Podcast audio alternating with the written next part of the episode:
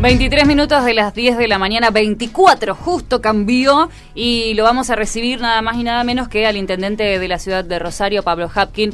Hola Pablo, Fabio Montero y Carito Murisi te saludan. ¿Qué tal? ¿Cómo le va, Fabio? Un gusto muy grande. Gracias, Pablo, por atendernos. Muchas gracias por tu tiempo. Eh, bueno, estuvimos charlando ya con otros entrevistados. Hoy es el primer día, te contamos de En Sintonía con Vos, así que estamos inaugurando este espacio, este programa y hemos elegido estas entrevistas, así que muchas gracias por formar parte, Pablo. No, por favor, un gusto muy grande. Bueno, eh, ¿qué, ¿qué año? ¿Qué es 2020? Que, te ha tocado también para esta inauguración de tu gestión. Eh, te ha dado la bienvenida, ¿no? Recordemos que asumiste a fines del 2019 y tocó un 2020 bastante eh, complicado en varios aspectos, ¿no? Pero más que nada con una pandemia que no es algo para nada común, no es algo que le pueda llegar a suceder a cualquier eh, persona que esté encabezando en este momento una gestión como la tuya en este caso de la Intendencia, Pablo. ¿Cómo lo venís llevando a eso?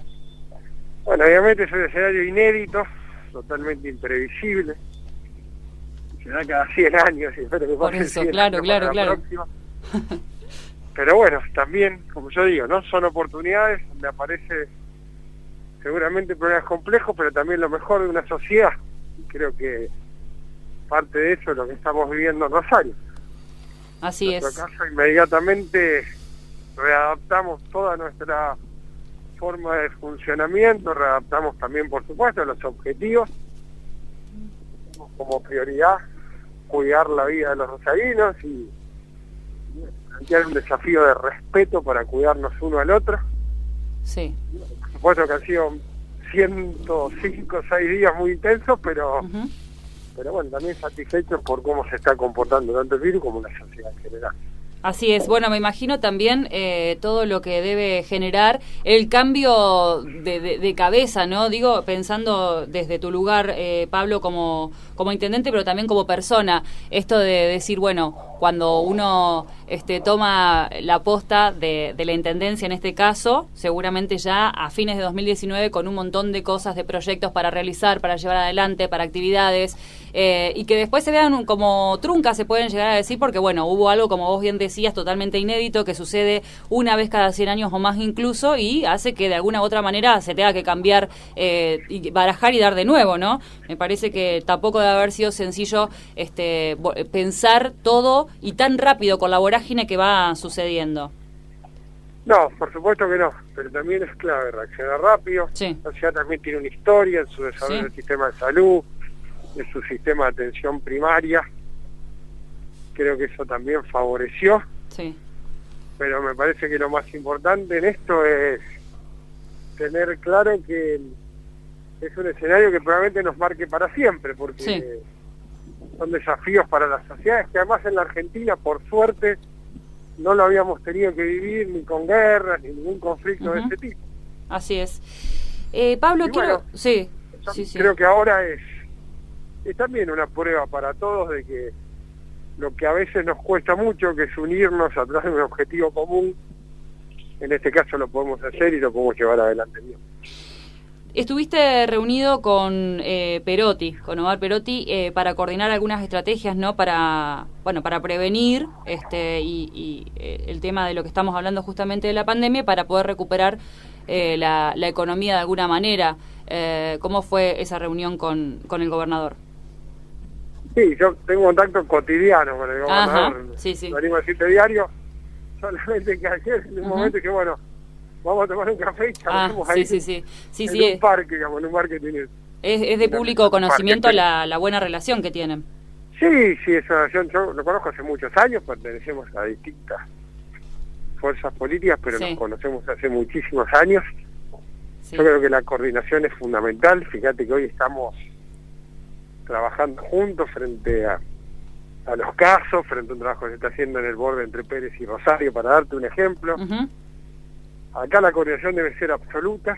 Y bueno, la verdad que ayer comenzamos un poco de esto y de algunos escenarios post pandemia y de alguna situación que nos permite ir reanudando también obras y acciones de, gobierno. Intendente Fabio Montero, ¿cómo le va? ¿Cómo estás? ¿Cómo le va? ¿Qué tal? Bueno, creo que la pospandemia es ahora, ¿no? Porque mm, mm, a veces se habla de pospandemia como algo que se va a concretar a futuro, pero si uno repasa algunos titulares, incluso de hoy, ¿no?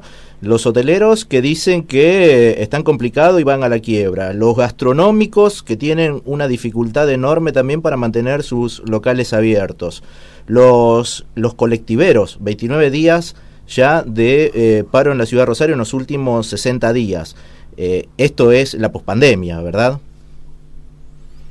Yo te diría, esto es la pandemia, ¿no? Porque, o sea, lo que nosotros hoy estamos viviendo es el efecto de un cambio que esta enfermedad produce y que no va a tener consecuencias eh, que duren solamente un momento.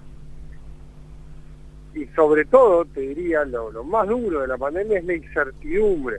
Y lo que vos me mencionás son precisamente las actividades que más incertidumbre tienen. En Rosario, por suerte, pudimos habilitar ya hace dos semanas la gastronomía, ¿no? Obviamente no, no, en los niveles anteriores, no en la situación que permita recaudar del mismo monto que antes, pero pero bueno, por lo menos empieza a haber una recuperación entre el delivery y, la posibilidad de abrir. Pero creo que el gran, cuando uno habla de post-pandemia, de lo que está hablando es de cómo reconstruir situaciones que evidentemente van a ser muy graves en el tejido social, en el tejido productivo, y que en eso sí tenés razón, que eso empieza ahora, no podemos decir, bueno, pará, lo vemos en septiembre o lo vemos en octubre, no, eso hay que verlo ahora y, esas consecuencias cuanto antes la tomemos, sin lugar a dudas va a ser clave para, para atenuar sus efectos negativos. Bien, y el tema de transporte es una preocupación, ¿no? Se habló ayer con el gobernador este tema. Sí, pasa que el tema de transporte es un ejemplo de lo que yo te decía antes. Nosotros el 18 de marzo transportamos 450 mil pasajeros me animo a decirte que eso no va a suceder en muchísimo tiempo. Sí.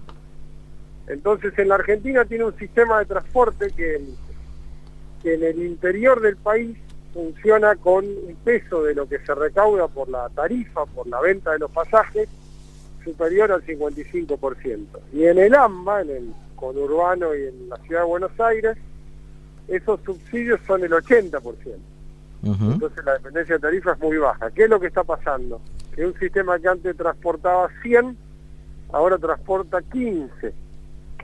Y como ese sistema ahora transporta 15 en lugar de 100, esa diferencia de recaudación prolongada en el tiempo no permite financiar el sistema. Bien, pero esto si esto no se resuelve desde Nación, podemos esperar que el transporte siga de paro o también la posibilidad de algunas quiebras, ¿no? Esto está muy lejano. el problema más grave es precisamente las empresas que prestan el servicio. Obviamente, en nuestro caso, una, tener una empresa pública nos da la ventaja de poder, el conjunto del Estado, sostenerla. Pero si esto no tiene una solución, el gran riesgo que tenemos es el de la caída de las empresas que prestan el servicio. Claro. Yo creo que nosotros podemos encontrarle una solución, lo hemos hecho, hemos tenido paro, lo levantamos, volvimos a tener dos días, lo levantamos, pero creo que hay un tema de fondo, que es lo que entiendo yo se está planteando en esa audiencia que se dará el día martes, que es si no hay un nivel mayor de asistencia que contemple el impacto de la pandemia, eh, va a ser difícil, porque además le, estamos diciendo todo el tiempo a la gente que la pandemia nos genera una situación donde le pedimos que no se suba al colectivo. Mm. Sí, si no si no nos hubiese podido mantener 29 días de paros. En situaciones normales los paros colectivos no llegaban ni a mediodía. Pensá que estamos hablando de un servicio que depende de vender pasajes, mm. Le pedimos a la gente que no lo use. Exacto. Y eso es un tema muy clave que además se está discutiendo a nivel global, cómo reacondicionar los sistemas de transporte público, por lo menos hasta que tengamos alguna vacuna o tratamiento que nos normalice la situación, cosa que no creo que sea de forma inmediata. Intendente, lo cambio de tema. Se tuvo que poner los botines y salir a la cancha con el tema de la defensa del directorio del Banco eh, Municipal, ¿verdad? Mm, fundamentalmente por algunos nombres que habían aparecido allí con, digamos, eh, algunos reclamos como Adrián Giachino y como Sebastián Acerrat, fundamentalmente. Ahí hubo un acuerdo de convivencia, ¿verdad? No, mira, la votación fue muy contundente. En un caso hubo unanimidad y en otro caso creo que hubo solo tres votos negativos sobre 28. Parece que ha habido algún intento de específico de algún sector de intentar funcionar una actividad que es sobrada. El Banco Municipal necesita para fortalecerse como banco pública, poder pensar, poder ser un actor económico en la región, poder crecer. Y para eso, a mi entender, en esta etapa que viene, porque yo también valoro mucho la etapa que tiene una relación y voy a trabajar con, Gustavo Asegurado, que fue su presidente hasta acá. Exacto. Pero en la etapa que viene estábamos gente con experiencia técnica, con experiencia en el sistema bancario. El reclamo en este caso tenía que ver con... yo leí una nota decía, bueno, que Adrián Seguino fue un año director Banco Nación, pero no leí ninguna que diga que fue 12 años el gerente regional que es un banco público estatal, precisamente durante todo el gobierno de Federico, que trabajó en el desarrollo de banco en la tejido productiva de la ciudad. Pero bueno, son especulaciones. Sí, además... y el apoyo fue tan contundente que... Tiene que ver también con la situación de Vicentín y el, el, el, el vínculo, la relación con Giachino, ¿no? Eso es lo más absurdo que escuché, porque cualquiera que sepa y lea el caso se da cuenta de las falsedades. Fundamentalmente contratando algo que es muy objetivo, fechas,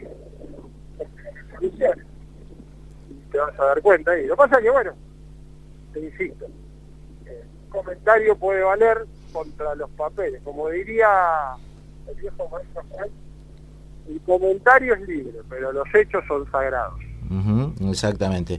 Bien, eh, intendente, ayer, eh, no, es jueves, en el Consejo Municipal se aprobó el protocolo de violencia contra la violencia de género en el ámbito de la municipalidad, que por supuesto va a tener que reglamentar y llevar adelante el propio Ejecutivo. ¿Cómo, cómo evalúa esto? Ya desde el año 2018 venía este debate, ¿verdad?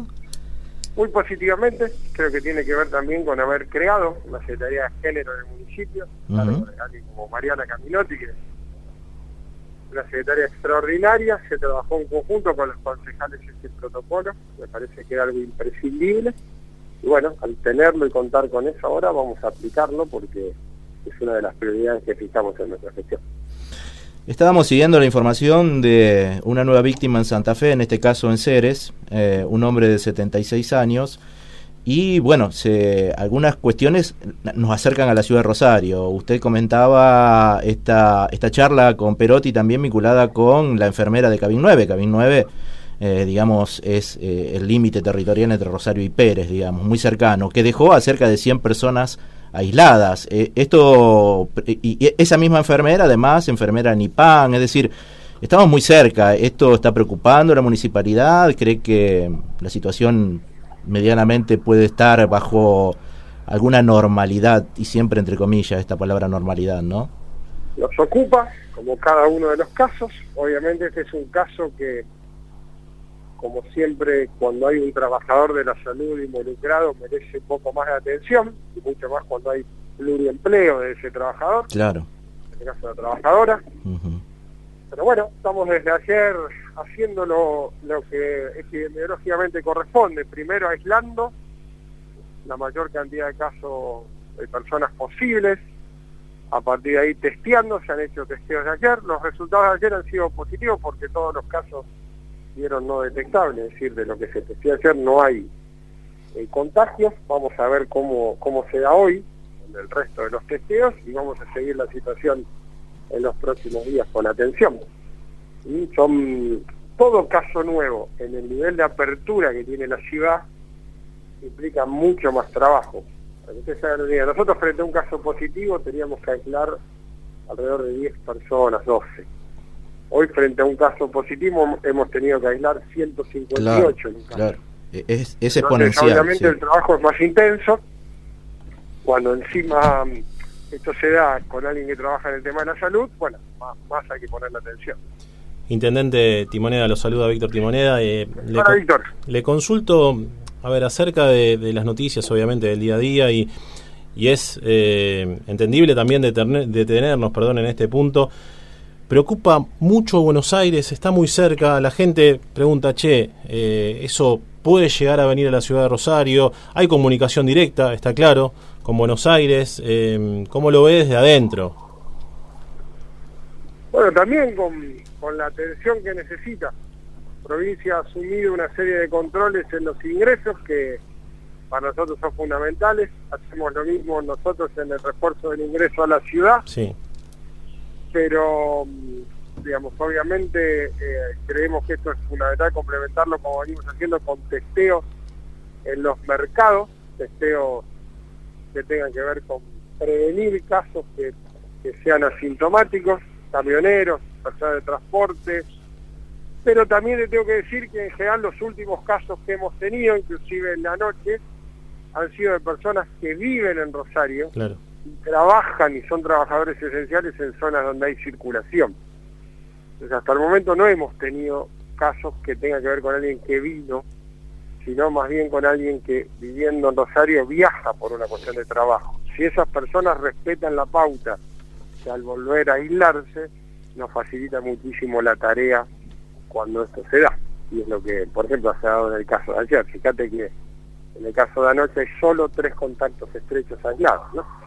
Esa es la tarea ahora, la recomendación y el control para que quienes viajan desde acá, cuando vuelven, hagan vida de fase 1, A ver, salir del tema específico, pero consultarle por, los clubes de barrio, porque lo charlábamos recién fuera de aire, eh, que quizás también se ven muy perjudicados, al igual que toda la sociedad, pero hoy los clubes tienen que pagar los impuestos, eh, necesitan dinero, no tienen la colaboración obviamente de los socios habituales. Estamos hablando de los clubes más chicos, los de barrio, porque sabemos que los clubes grandes de la ciudad de alguna manera pueden subsistir, pero la realidad es que los clubes de barrio se le está costando mucho abrir las puertas.